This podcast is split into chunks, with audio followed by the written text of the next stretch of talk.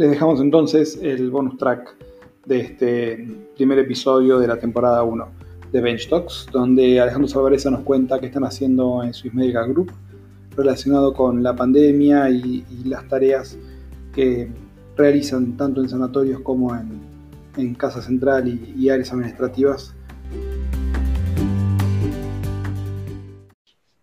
Ahí te, pregunto, Ale, me gustaría saber un poquito qué, ya que estamos con, la pandemia hoy, creo ocupando el, 90% de nuestras agendas y, de las acciones que tenemos que realizar. Eh, ustedes son una compañía que está eh, en la primera línea de, batalla, si querés, contra esto, eh, con sanatorios, con, la prepaga y, demás. así que me imagino que, hoy estarán 7 por 24 trabajando más que nunca.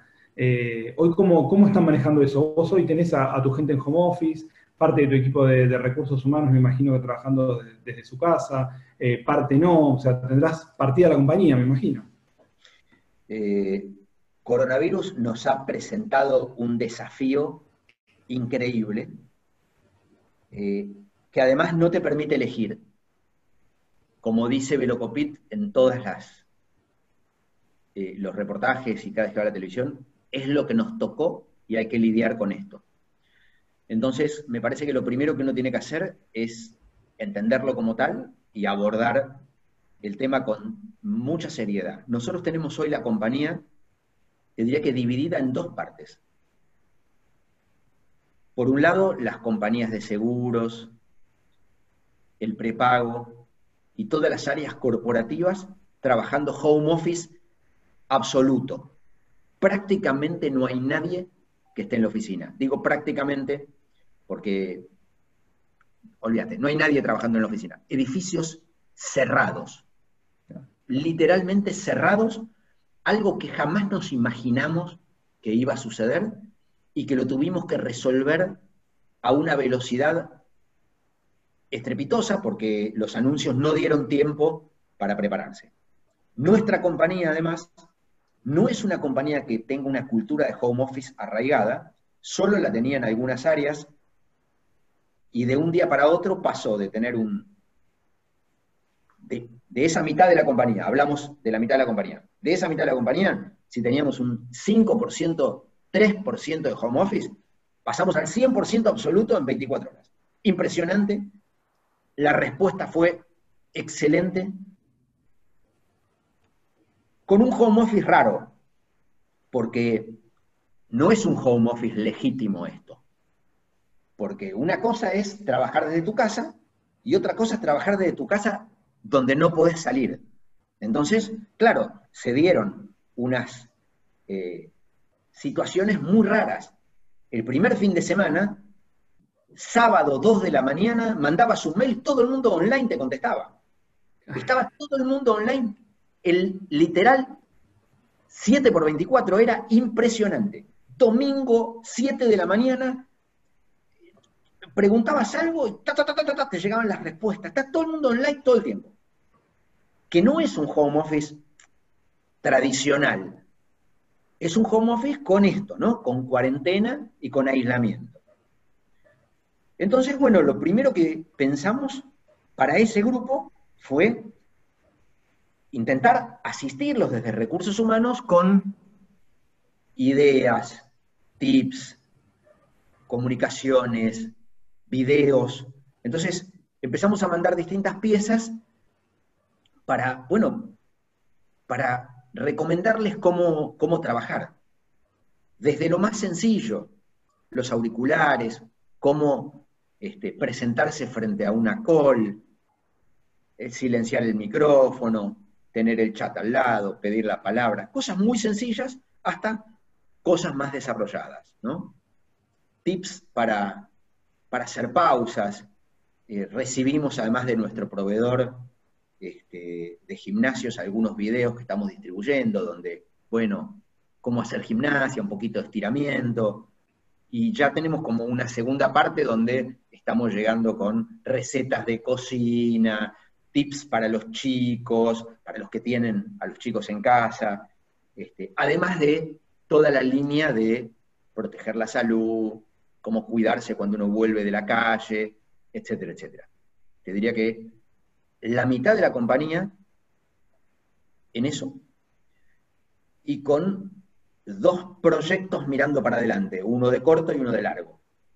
Largo, largo, largo corto, te diría. Uno, uno muy corto y uno un poquito menos corto. El muy corto es, ¿qué pasa el lunes 13 cuando se levante la cuarentena? Se va a levantar parcialmente, todavía no lo sabemos, pero ya tenemos que empezar a pensar y tengo a los equipos de recursos humanos que apuntan a esas áreas, ¿sí? trabajando sobre una vuelta pautada en grupos de trabajo, X cantidad de grupos de trabajo divididos, en fin, algo de corto y después, pensando en el, en el futuro, eh, cómo va a ser el futuro home office cuando desaparezca la pandemia. Situémonos en el 2021. Si yo tenía áreas donde no había home office, ahora no puedo ir a decirle, no, bueno, ya está, pasó la pandemia, listo. Entonces, bueno, ¿cómo va a ser? ¿Cómo lo vamos a instrumentar? Y bueno, también estamos en ese proyecto, que por supuesto no es a tan corto plazo, pero que es corto también. Yo dije 2021 para que, sea, para que se entienda el ejemplo, pero dentro de dos meses, 60 días, digamos, este, el pico de la pandemia bajó y ya hay que empezar a volver a trabajar y cómo vamos a manejar el home office por áreas, me parece que es uno de los proyectos. La otra mitad de la compañía eh, tengo una consultita.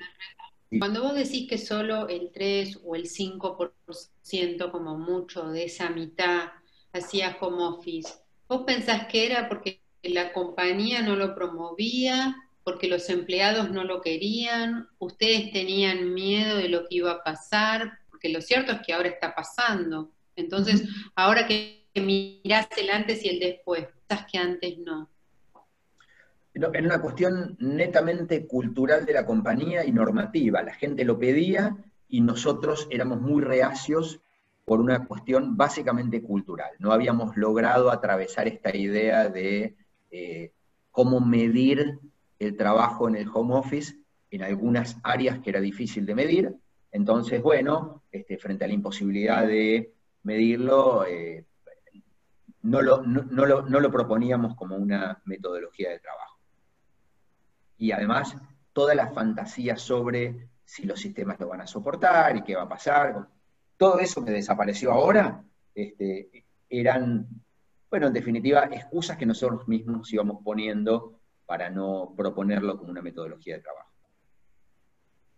Así que era, era netamente propio, ¿no? y la gente lo demandaba, y además, bueno, en las áreas donde eh, más eh, talento perdíamos por no tener ese tipo de herramientas, eran las primeras áreas donde habíamos aflojado.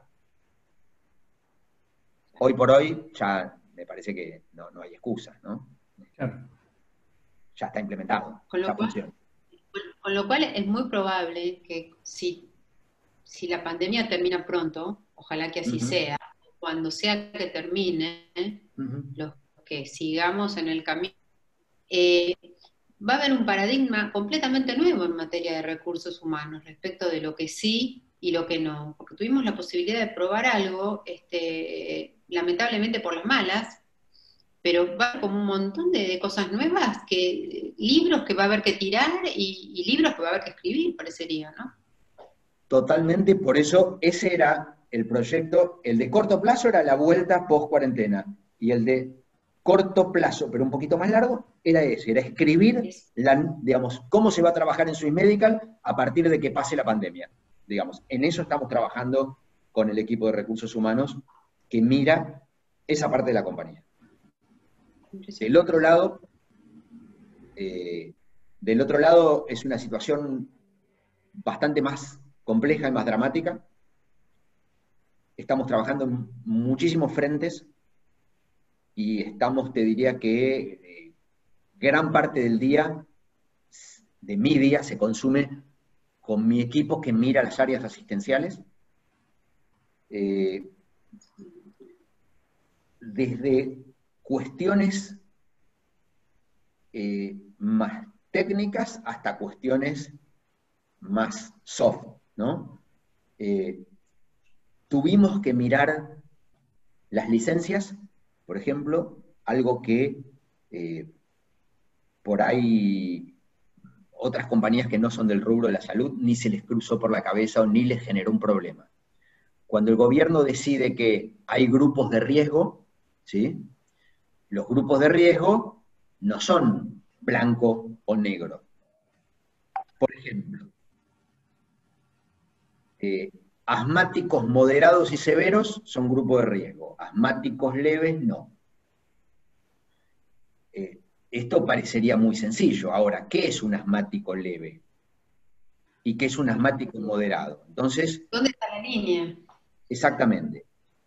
Cuando el gobierno terminó la primera, la primera, lo voy a hacer corto porque la verdad es que no, vale la pena que me extiendan esto, pero eh, a partir de la primera definición del gobierno de gente que no tenía que ir a trabajar, que incluía la gente que estaba de cuarentena porque había venido del exterior, la gente que se quedaba en su casa a cuidar a sus hijos, algo que nunca debió haber sido eh, aplicado al personal de sanidad. El personal de sanidad necesariamente tiene que dejar sus hijos con alguien que los ayude, familiar, pariente, vecino, lo que sea. Esto es como una guerra y vos en la guerra no podés decir a los soldados, bueno, los que tienen que quedar a cuidar a los hijos no van al frente.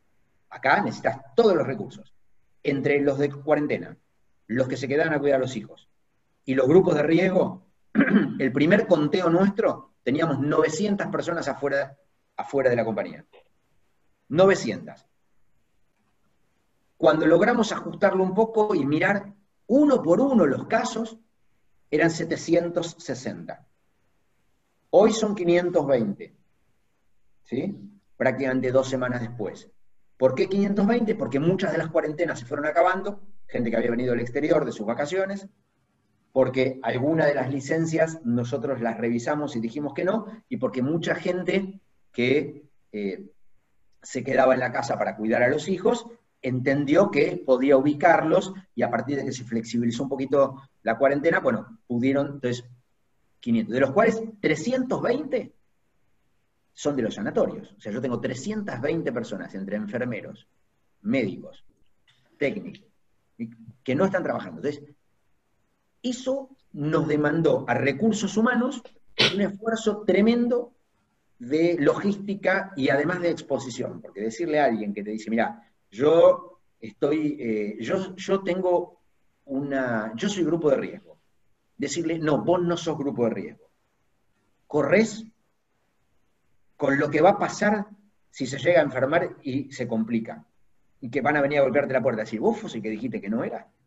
Entonces, bueno, son situaciones muy dramáticas. Eh,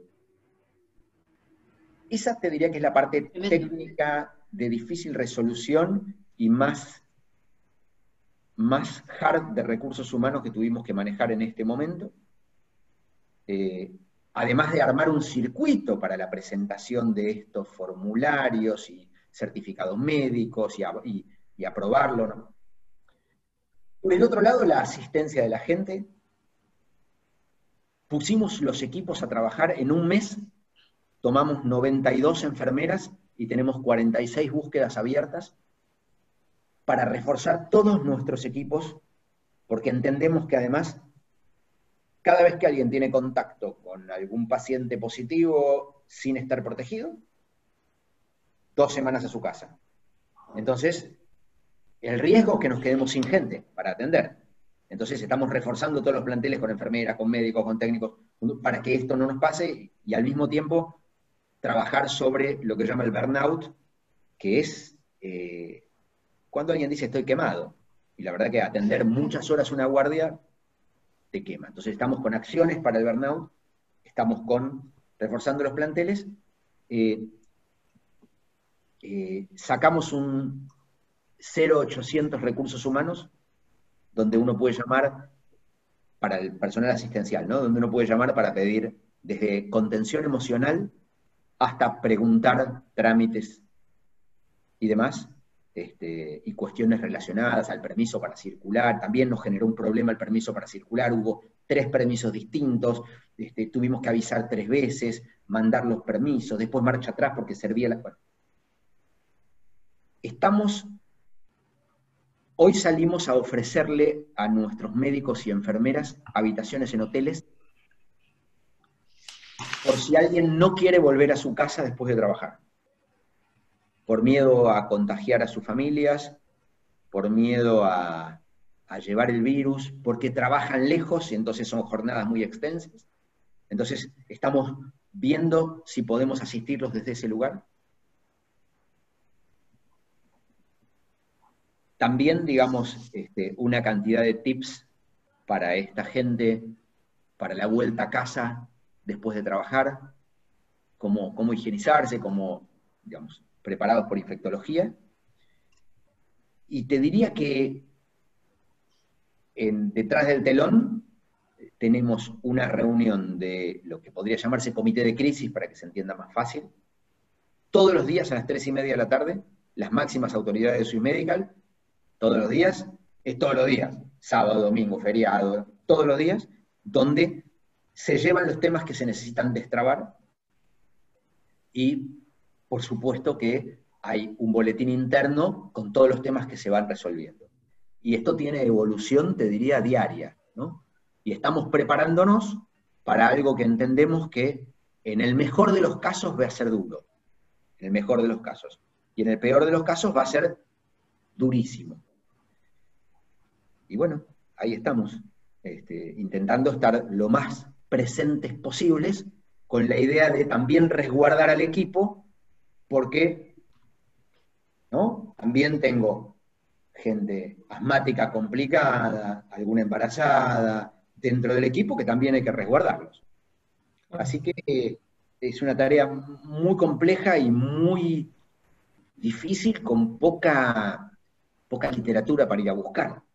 Este, hay que tener la sensibilidad muy, muy, muy preparada en este momento para poder escuchar, porque más la gente eh, en estos casos, desde, digamos, muestra desde sus mejores facetas hasta sus peores facetas, que son eh, despertadas por el miedo, y por el miedo, como bien dice Claudio, los médicos se preparan para curar y para situaciones de emergencia.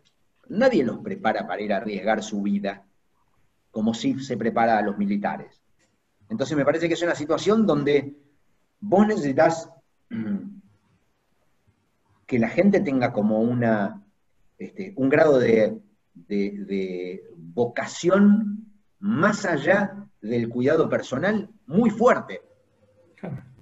Bueno, y, es, individual. Hay gente que lo tiene y gente que no lo tiene. Hay gente que va a trabajar y se quiere llevar sus propios elementos de cuidado porque entiende que, que que son mejores que lo que nosotros ofrecemos, por ejemplo. Y entonces la discusión es, ¿qué le digo? No, tiene que cuidarse como todo el mundo. Y mirá, dijimos, mientras no sea una cosa estrafalaria, que alguien vaya con un traje de astronauta y una escafandra, si quiere llevar algo, que lo lleve, si le hace bien. Nosotros tenemos que garantizar que damos los elementos de protección personal necesarios. Pero también esto va variando todo el tiempo, y lo peor de todo es que no sabes si vas a tener los insumos la semana que viene. Si vos decís, bueno. No No, porque además lo otro que pasa es que todo, no la competencia, todo el planeta está buscando lo mismo. Estados Unidos le sopló a Francia un embarque en el aeropuerto de China, pagándolo en efectivo. O sea, se dan cosas increíbles. Caterina. Increíble. Un avión que iba de un lugar a otro, digamos, tenía destino final, suponete Estados Unidos, aterrizó en un país intermedio para, para cargar combustible, y ahí, ¿no? Dijeron, todo lo que pisa tierra de nuestro país, eh, le bajaron los camisolines o los barbijos. Entonces, en ese contexto mundial delirante que estamos viviendo, es difícil poder garantizar estos, estas herramientas o estos elementos de protección. Entonces hay que ir con mucho cuidado, cuidándolos, y bueno, también esto genera que la gente diga, bueno, pero nos pichulean las cosas, estas cosas que circulan, ¿no? este, muy difícil. La verdad que son situaciones y momentos de muchísima dificultad para, trabajar. Pero bueno, insisto, es como abrir. Es lo que nos tocó. No se puede elegir y hay que atravesarlo de la mejor manera posible. Eh, entendemos que es así, la verdad es que eh, a nivel personal te digo, todavía me, eh, me emociona cuando la gente aplaude a las nueve, a, tanto a los médicos como al personal de seguridad y, en realidad toda la gente que está trabajando y, exponiéndose. entendemos que, obviamente es difícil y, realmente entiendo que, tanto tu lugar como el de tu equipo tampoco, tampoco es simple contener a, a, toda esa gente que, como vos decís, hoy está arriesgando, arriesgando su vida. La verdad que interesante. Antes del cierre te quiero hacer una pregunta bien cortita, contestámela bien poquito. Así como tienen el comité de crisis todos los días, eh, ¿ustedes están eh, hablando con otras prepagas o otras empresas similares a la de ustedes como para ¿viste, intercambiar experiencia o, o no? Desde recursos humanos, este mismo grupo que se reúne para almorzar una vez por mes, una vez cada dos meses con los directores de recursos humanos, de las compañías más grandes de salud de la Argentina, todo el tiempo tenemos un chat común que se llama algo así como grupo de salud, donde nos preguntamos desde cómo estamos manejando determinada cuestión a cómo vamos a manejar determinada cuestión. Todo el tiempo.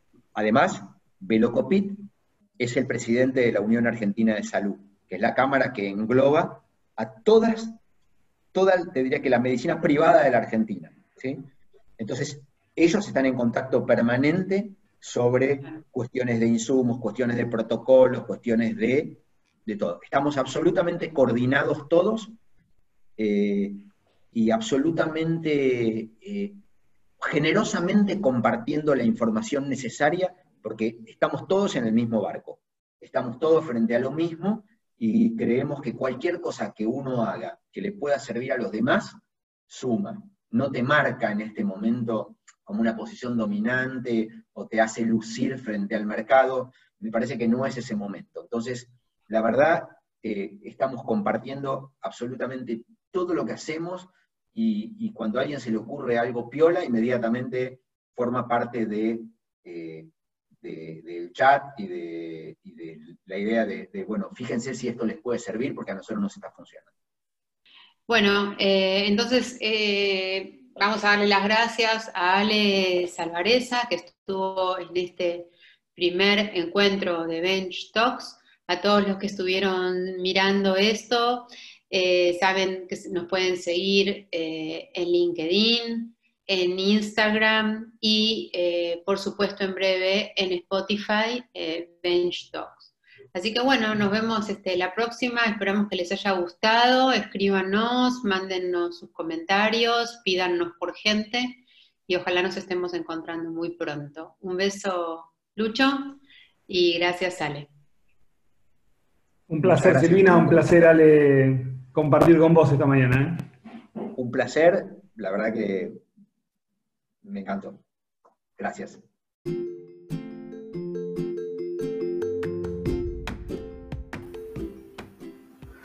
Bueno, espero se hayan encontrado interesante el episodio de hoy. Eh, por si no tomaron nota, les recuerdo, nos encuentran en Facebook e Instagram como arroba benchclublatam y en LinkedIn como arroba benchclub. Si quieren contactarnos, info arroba bench.club. Nos vemos en el próximo episodio.